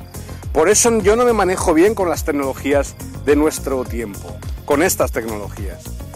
Sin embargo, en la Atlántida y el Nemuria, ellos desarrollaron tecnologías desde las líneas dragón, desde las líneas ley, las líneas geomagnéticas de la Tierra, respetando las energías naturales de geomagnéticas de la Tierra y desde allí crearon objetos, crearon tecnologías, crearon palacios, crearon naves, crearon máquinas del tiempo, crearon máquinas para soñar, crearon todo y cosas increíbles que no podéis ni soñar, ni imaginar siquiera en estos momentos. Y eso, ahora, tú viajas a Hawái, o viajas a la isla de Pascua, o viajas a donde estuvieran los íberos, que son los lemurianos, que llegaron desde el Pacífico a través de un túnel, aquí a la península ibérica. Es mentira la teoría de que los, los íberos y los bereberes vinieron desde la Atlántida. No es cierta. Tartesos no es el origen de los íberos. Tartesos es otra cosa. los cuatro elementos, exactamente. Y el quinto elemento vital, que eres tú, como la película. Aire, agua, tierra, fuego, os estoy llamando. Estoy invocándoos en este momento en este portal neolemuriano. Y estoy cerrando el portal a las energías negativas que entraron aquí el 11 de abril del 2020, calendario gregoriano. Y estoy abriendo el portal de nuevo para las energías positivas que entraron aquí el 11 de abril del 2020, calendario gregoriano. Volvemos al estado que siempre tuvo que estar este portal y este planeta. Volvemos a la armonía. Y desde esa armonía, ellos desarrollaron esas neotecnologías. Construyeron naves bimanas. Construyeron ciudades intraterrenas. Construyeron eh, bibliotecas de cristal. Construyeron eh, máquinas del tiempo. Pero lo hacían desde y con los elementos de la Tierra. No es que lo vieran en cuarta dimensión, eran reales. Estamos hablando de objetos reales, estamos hablando de maquinaria reales, estamos hablando de tecnologías reales, pero se dieron cuenta en un momento dado de que todo eso podía ser mucho más factible, podía ser más útil si eran tecnologías eh, más sutiles, más útiles también. Pero eran reales, eran tan reales como la casa que yo estoy viendo aquí enfrente de mí en estos momentos. Entonces se cambió la polaridad de la Tierra, el magnetismo de la Tierra. Se cambió las leyes físicas del universo. Y toda esa tecnología se olvidó. Pero estamos recuperando. Estamos recuperándola. Nosotros tenemos acceso a estas tecnologías porque estoy ahora en este momento en este portal abriéndolo ahora. Entonces, obviamente, perdonar, me disculpo, he cometido un error. Son reales. Las tecnologías lemurianas no son solamente imaginaciones de brujas y de magos las tecnologías lemurianas eran máquinas reales, eran tecnologías reales y no solamente palacios de cristal, eran auténticas máquinas del tiempo. ¿Vale? Y eh, ahora sí, y algo ocurrió eh, que fue la desafección de la Atlántida y luego la desafección de Lemuria pero por él precisamente, por el ingreso de fuerzas negativas y de fuerzas regresivas, que no quieren que abramos nuestros canales. Cuando abrimos nuestros canales, todo es posible, porque todo es posible todo el tiempo. Y además es necesario. Por eso tenía que venir yo esta noche aquí, a nuestra habitación del espacio-tiempo a nuestro portal del serpentario. No estáis equivocados, no estáis locos ni estáis locas, tenéis razón en todo lo que sentís y en todo lo que pensáis, en todo, en absolutamente todo, en todo. Por eso han hecho toda esta operación del COVID-19, todo lo que están haciendo, para evitar que volvamos a recordar. Porque estábamos despertando muchos, estábamos empezando a activar las tecnologías otra vez.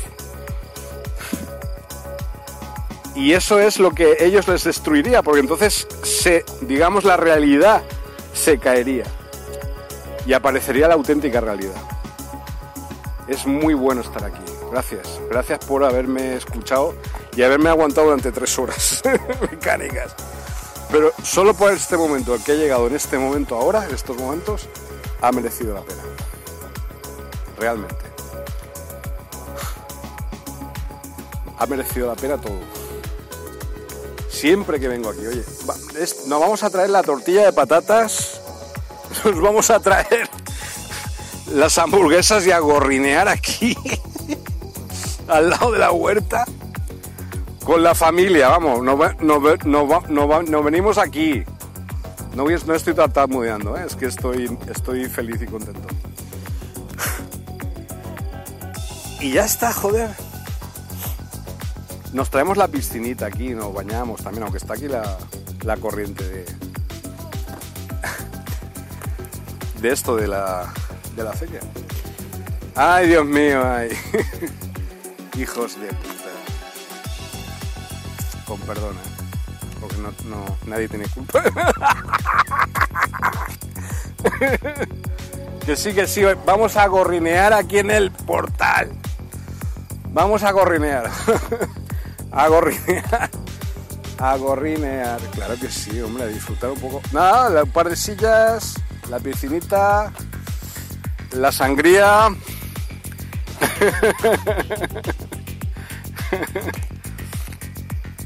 ¿Que no?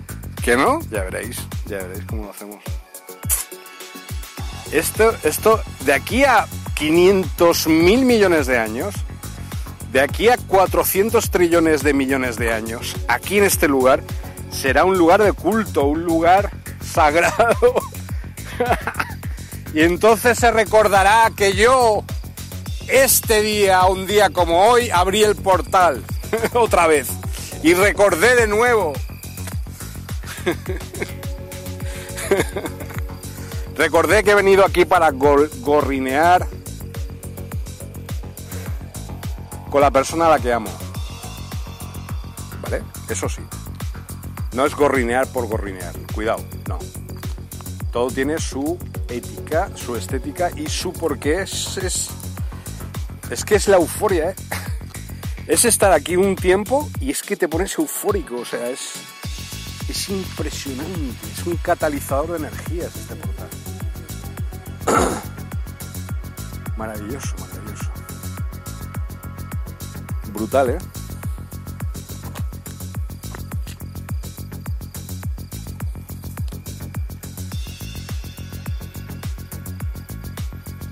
Qué paz, ahora sí.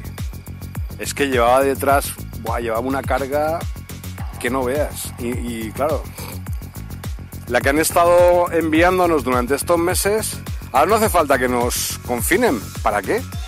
Si ya han conseguido la información que querían durante el confinamiento uno de nuestros cerebros, de nuestras mentes. Ahora ya lo, replican, replican esa información, nos la envían en contra, contra nosotros, han, descubierto nuestras fallas, ¿eh? han descubierto nuestras debilidades mentales y por ahí atacan.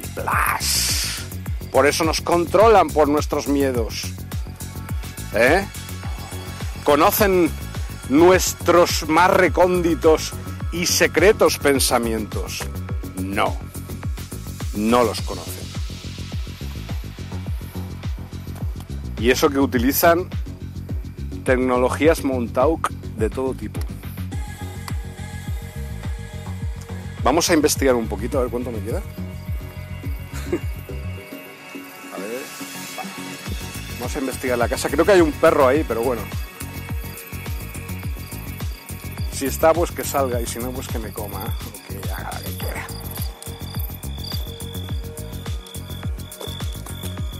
Es que me interesa esa casa por algo.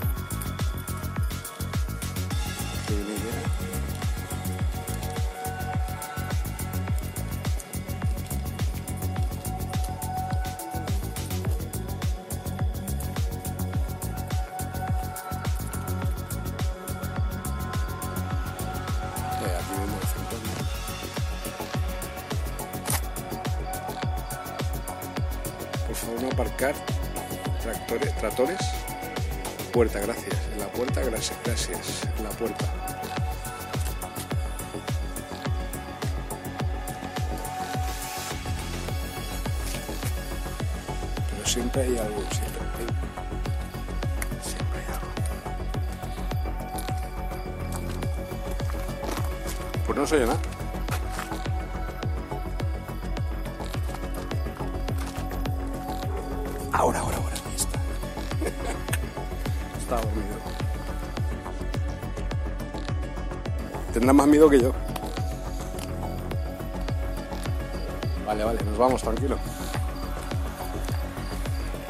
Perro, es que esto está. Claro, esto es, eh, digamos, el campamento base de todos estos campos. Pero yo no sé qué tipo de usufructuación están haciendo del portal o si siquiera sabrán de su existencia. Yo creo que no. Pero bueno, ese no es mi problema. O a lo mejor sí que lo saben y lo están manipulando para su propio beneficio.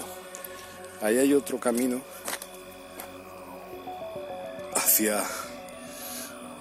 la estación de Burjasot. Oye, qué guay es venir aquí, de verdad, ¿eh? Os lo recomiendo. Hay que hacer en verano alertas ovnis. alertas ovnis en todos los lados. Pero no en plan friki y tal, copiándose de la gente, de la buena gente que se ha trabajado el tema. No. Alertas ovnis en cada pueblo de España. Para ver las Perseidas, para disfrutar de ellas. En plan popular. En plan del pueblo. la gente normal. Y también, ¿por qué no?, entrar en contacto con, con los intraterrenos, con los sirianos A y con toda la gente que esté por aquí ahora dando vueltas. Porque esto no para, esto es un caravansar, vamos. Nuestro planeta no para. Pero nosotros no, pensamos que aquí no pasa nada. Aquí está esa casa y esa otra casa y la acequia y no pasa nada. Aquí no hay nadie. y no sé... Madre mía. Y no estoy hablando de interdimensionalidad, no. Estoy hablando de cosas reales. En esta misma dimensión estoy hablando. Por eso cuando ves a alguien caminar por la huerta a las 12 de la noche con los cascos puestos y no te saluda, pues tengo mis dudas. A lo mejor es un serpentario o un reptiliano o un dron biológico o un cyborg o un clon de los muchos que hay por aquí por Valencia, fabricados desde la base subterránea de Vétera. A mí un día me van a coger los Men in Black y me van a llevar a la base de Vétera y me van a destrozar como a Julian Assange. Y no voy a salir en mi vida de ninguna de esas bases, ya verás. O no, a lo mejor no, a lo mejor no, no lo logran no logran localizarme. Y podemos incluso liberar a Julian Assange. Pobre hombre también. Lo único que hizo fue ser un buen periodista. Era un poco egocéntrico y hablo en pasado porque está seguro que lo van a matar. Y nadie hace nada, da igual. ¿Para qué? ¿Para qué? ¿Para que tú también acabes como él? Qué cobardía de humanidad.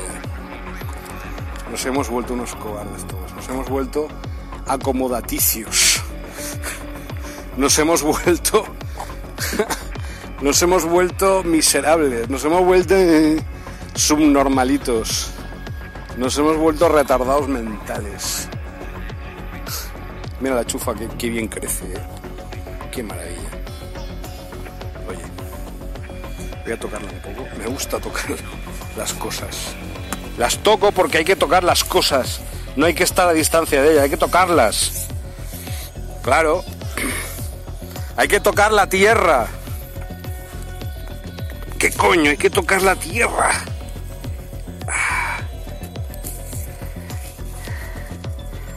Hay que tocarla. Para saber cómo está la tierra. Está seca. La tierra está desamparada. me está diciendo que necesita de nosotros. Necesita de sus hijos. Ella no quiere morir. Ella es valiente, pero necesita de sus hijos. necesita que seamos valientes como ella.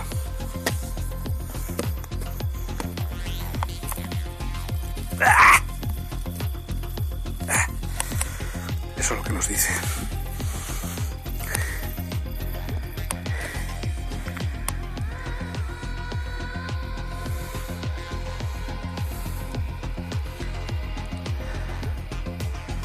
Tenemos que salir de esta mierda que nos hemos metido mentalmente, de esta comodidad y volver a trabajar. ¿Vale? Volver a trabajar mentalmente. Las cosas no podéis estar satisfechos de nada.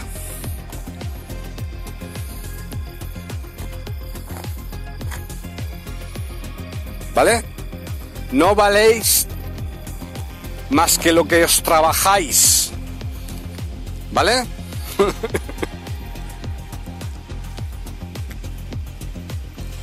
Trabajar la mente. Trabajarla. Qué maravilla de agua.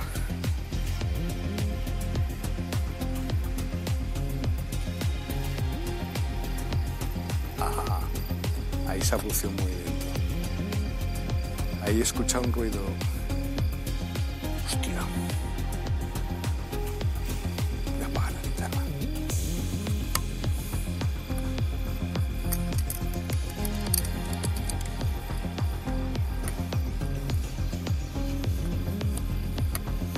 Vale. Bueno, yo creo que ya está bien por hoy. ¿Vale? No por nada, no por miedo, sino por prudencia. Porque estas cosas hay que respetarlas. Igual que hay que respetar a la Tierra, hay que respetar los mensajes que nos envía. Porque los hijos de la Tierra son infinitos. Como sus huestes. Somos infinitos como el trigal. Y creceremos hasta invadirlo.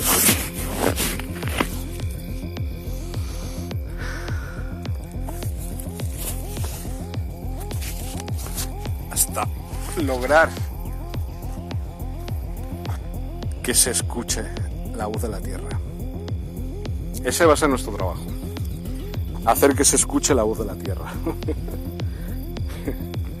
vale. Ahora voy a encender la, la linterna de aquí.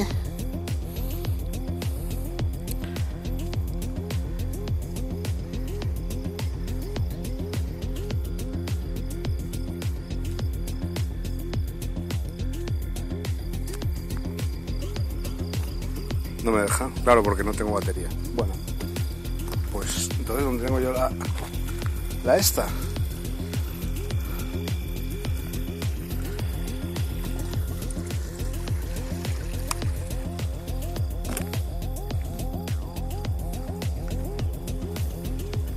Vale, una última vueltecita, reconocimiento. Hoy ha sido una primera toma de contacto, de nuevo, así que volveremos aquí mañana y pasado mañana y a renovar nuestro nuestra conexión lemuriana intraterrena serpentaria. Ah, y bueno, y más cosas. Obviamente, estos terremotos que se han ido produciendo en la comunidad valenciana son producto de las actividades de los reptilianos que habitan en esta ciudad submarina reptiliana que también eh, convoca parte del territorio. Bueno, con respecto a, a todo un poco, esta grabación es un poco un recordatorio, un poco volver a... Obrigado. Gracias, Jesús. es un poco un recordatorio o una para incluso para mí mismo también de, muchas cosas, ¿no?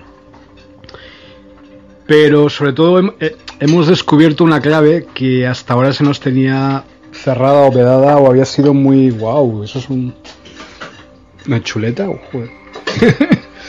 bueno, aquí mi mujer, mi esposa Patricia me está dando ahí una chuleta espectacular. que no merezco. Bueno, pues eso. Lo que estaba diciendo. Eh, hemos encontrado por fin el fallo, la fisura en la pared, la falla en la estructura férrea que se había generado, se había creado desde el 2016, desde la llegada del, del arconte Trump al poder en Estados Unidos, y quizá un poco antes también y Temer también al poder, etcétera. Toda esa nueva oleada neofascista, eh, pues ha sido totalmente eh, destructora y destructiva de cualquier cosa que no sean ellos mismos. Entonces, eh, ha sido muy negativo estos dos últimos años para todo el planeta, ¿no? Para sueños de millones de personas, para, para el futuro, para nuestros hijos, etcétera. Pero bueno, dejemos eso a un lado y hemos encontrado precisamente en esa en esa estructura hemos encontrado una fisura, una falla y de la que voy a hablar. Cuidado. Y de la que voy a hablar y que se trata, pues voy a tomar como ejemplo la película de la última de, Marvel, la de los Vengadores, eh, Guerras Infinitas. ¿Vale? Así que vamos a dejarlo por ahí de momento. Solo decir eso que usando la metáfora de, Vengadores, Guerras Infinitas, pues eh, hemos encontrado justamente ahí el fallo de, toda esa invasión arcóntica masiva, brutal y destructora del planeta del 2016, ¿vale? Así que felicidades a todos y a todas por haberlo conseguido, porque no es mérito mío, es de todos y todas, ¿vale? Así que venga, a por ellos, la, revolución continúa, la resistencia continúa 2018, a por ellos. Hola, bueno, ante todo, hola, saludarlos. Y esta es la continuación del anterior audio acerca de el final de la invasión arcóntica masiva. Es decir, hemos encontrado una falla o una grieta eh, que es el final ya. Y ha sido destruida esta invasión arcóntica masiva, esta invasión arcóntica masiva desde el 2016 que lleva actuando, ¿no? En primer lugar, bueno, yo no sé cómo he aguantado tanto hasta estos mismos instantes que os estoy hablando en estos momentos. Primero, no sé cómo sigo vivo. ¿eh? Y en segundo lugar, no sé cómo he aguantado tanto ante tanto parón y tanta gilipollez y tanta pausa y tanto tanta invasión arcóntica constante de pequeñas y minúsculas gilipolleces tipo propagandas absurdas, actualizaciones que no sirven para nada y en, definitiva un final quizá de los aplicativos de internet ¿no? y de toda esta mierda que, ya en vez de ayudarnos lo que está haciendo es encarcelarnos para alimentarlos a ellos ¿no? en vez de liberar a la humanidad como debería haber sido o debería ser internet de todas maneras esto también es un espejo quiero decir que esto también es un poco un espejismo. Ahora os explicaré por qué. Todo el tema espejismo tiene su porqué y todo el rollo. Bueno, sigamos. Lo único importante, lo único realmente importante es que sigo vivo y os estoy hablando en estos momentos. ¿Vale? Así que vamos allá. Primero la palabra Pellanetas, en vez de planetas, Pellanetas. Eh, P, dos L's, anetas, payanetas. Esta palabra es una palabra fuente origen con las dos L's que eh, eh, designa otro tipo de planetas, ¿vale? Esto lo vamos a dejar por ahora ahí. Es, esto es una información que quizás o pocas pueden llegar a comprender en su amplitud. Entonces, planetas, vale, seguimos. El fin de la invasión arcóntica masiva gémica, gémica proviene de Géminis, ¿vale? Representante del señor Trump, que es Géminis. Representada por, eh, abro comillas, Vengadores comas, coma, guerras infinitas, cierro comillas. y todo el establishment de Hollywood, pedófilo, etc. Ahora los superhéroes, entre comillas, son supervillanos arcónticos masivos, luchando contra el titán Thanos o Thanos, el mayor enemigo de Géminis, Acuario. Es decir, el mayor enemigo de Géminis es Acuario, quiero decir. Porque estos superhéroes, entre comillas, abro paréntesis, el héroe es el símbolo máximo de Géminis eh, junto al espejo. Cierro paréntesis. Solo sirven al principio de, abro comillas, servicio a uno mismo. Cierro comillas. Mientras que el futuro del planeta dependerá del, abro comillas, servicio a los demás, cierro comillas. El símbolo librano-acuariano de Thanos es el titán, es el soportar o aguantar, como hizo Atlas sosteniendo al universo. Ello no es una acción egoísta, egotista o de, abro comillas, servicio a uno mismo, comillas, sino todo lo contrario, al colectivo, entre comillas. A todos a todo el universo, mientras que los héroes, entre comillas, solo sirven a intereses particulares de sus propios grupos de interés o rencillas entre grupos, como queda muy a las claras en la película. Es intentar subvertir los mitos griegos de los dioses y las diosas y los héroes y las heroínas y sus mm,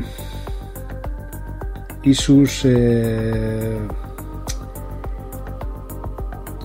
y sus misiones, y los mitos astrológicos usados en la cultura popular de los últimos 20 años. Eh, para justificar la invasión arcóntica masiva de Trump. Aquí hay una palabra que aquí he escrito pero no, no, no, tengo muy clara. No sé si pone misiones o, masivas o... No importa, sigo. Por eso, la invasión arcóntica masiva de Trump eh, desde el 2016 y otros, pero la jugada les ha salido mal, como siempre, porque nosotros y nosotras somos capaces de subvertirlo todo. Es decir, a nivel del símbolo, a darle la vuelta a todo, convirtiendo a Thanos en un supervillano gémico, tipo Trump, mientras que el resto de superhéroes intentan recuperar, recuperarse de los ataques gémicos, arcónticos masivos. Para lograrlo basta con cambiar ciertas características aparentemente invisibles o inapreciables y cambiarlas de lugar. Eh, aquí cabría decir que todo es una guerra entre símbolos, eso sobre todo desde el 2001, el 11 de septiembre. Y cambiarlos de lugar o ubicación o importancia en el juego de lo que pasa frente a la pantalla, de todos los espectadores. Por ello necesitamos, eh, si no, eh, aquella, no aquello inapreciable, sino la complicidad del espectador. Los sin reflejo, entre comillas, entonces que se salvan de la mirada inquisitiva del arma especular de Thanos, del universo especular que él ha creado, no mueren o desaparecen, sino que se salvan para reaparecer en otra forma y con la ayuda de otros superpoderes crear entre comillas o devolver el universo original. Lo digo por los que están angustiados por el final de la película, ¿no? Un esfuerzo titánico, entre comillas, y o gigantesco. Al mismo tiempo, mm, no, no hace falta. Al mismo tiempo hace falta, perdón, hace falta, nos hace falta destruir. Es que a veces las palabras mías, mis propias palabras, no las leo bien. Imaginaos. Al mismo tiempo nos hace falta destruir la, matrix, la Matrix Alien eh, electrónica y por eso tenemos una mm, fuente inesperada y oculta tras la cual se encuentra la realidad final. La hermandad humana creará una fuerza telepática conjunta tal que logrará destruir hasta el, el recuerdo de esta matriz grisácea gémica. No hay que olvidar que los principales ayudantes del héroe, entre comillas Thanos, son los grises, los aliens grises, que aparecen también un par de aliens grises por ahí. Y que la solidaridad, la hermandad, el amor y la ayuda mutua serán las armas que eh, definitivamente nos salvarán de esta bestia gémica, señor de los espejos y dueño de los seres metamorfos. Seremos testigos de una gran eh, revolución humana de amor, solidaridad, compasión y ayuda mutua, como jamás se haya visto antes sobre la faz de nuestro planeta. Eso es lo único que nos podrá salvar. Bueno, no lo único, aunque eso es un secreto y la auténtica solución está de camino y viene tras esta disposición inicial. no es el bien contra el mal, sino el conocimiento frente a la ignorancia. Sin reflejo, sin semillas, sin comparación. Somos la excepción, seguimos siéndolo. Ante todo, cada persona es un ser único e irrepetible, excepcional, tanto para evitar el colectivismo exigente y totalitario acuariano, como para luchar contra la reflexión en los demás, sin usar el término colectivismo, sino unión de individuos o solidaridad, que esconde en realidad, al igual que todas las tendencias astrológicas, acuarianas eh, o no, etcétera, un concepto o tendencia ultra individualista, gémica, acuariana, etcétera. Reivindicar lo único, que hay una partícula única de Dios en cada uno de nosotros. Si lo descubrimos, somos Dios. Nos acercamos a Él dentro de nosotros. Unidad excepcionalidad. ¿Vale?